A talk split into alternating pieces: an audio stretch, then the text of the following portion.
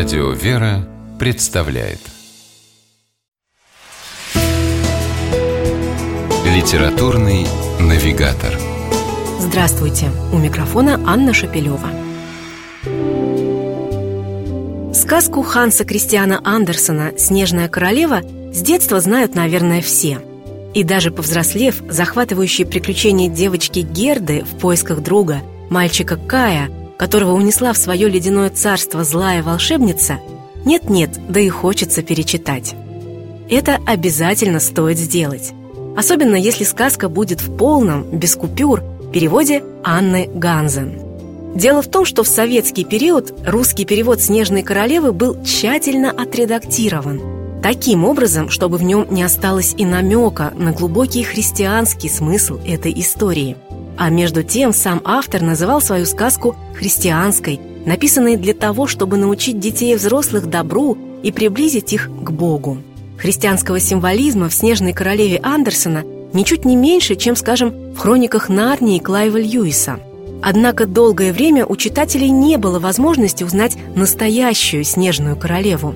Яркий, передающий не только смысл, но и дух сказки Андерсона, дореволюционный перевод Анны Ганзен превратился в переиначенную с многочисленными купюрами советскую адаптацию.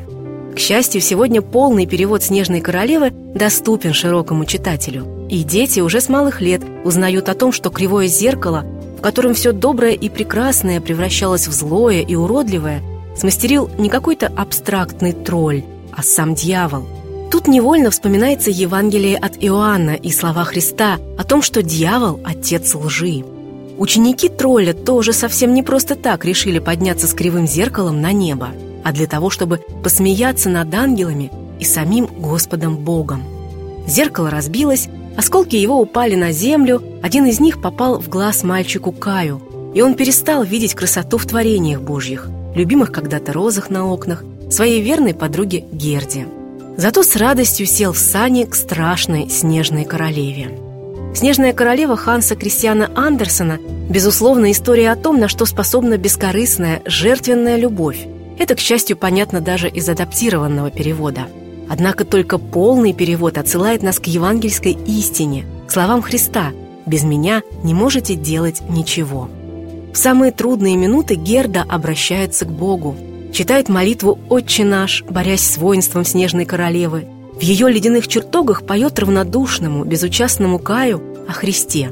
И подобных моментов в знаменитой сказке Андерсона читатели найдут еще немало.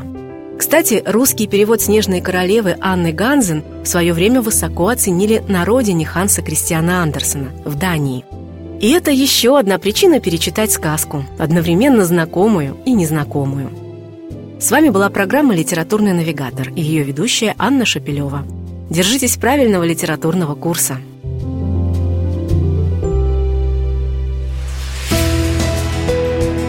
Литературный навигатор.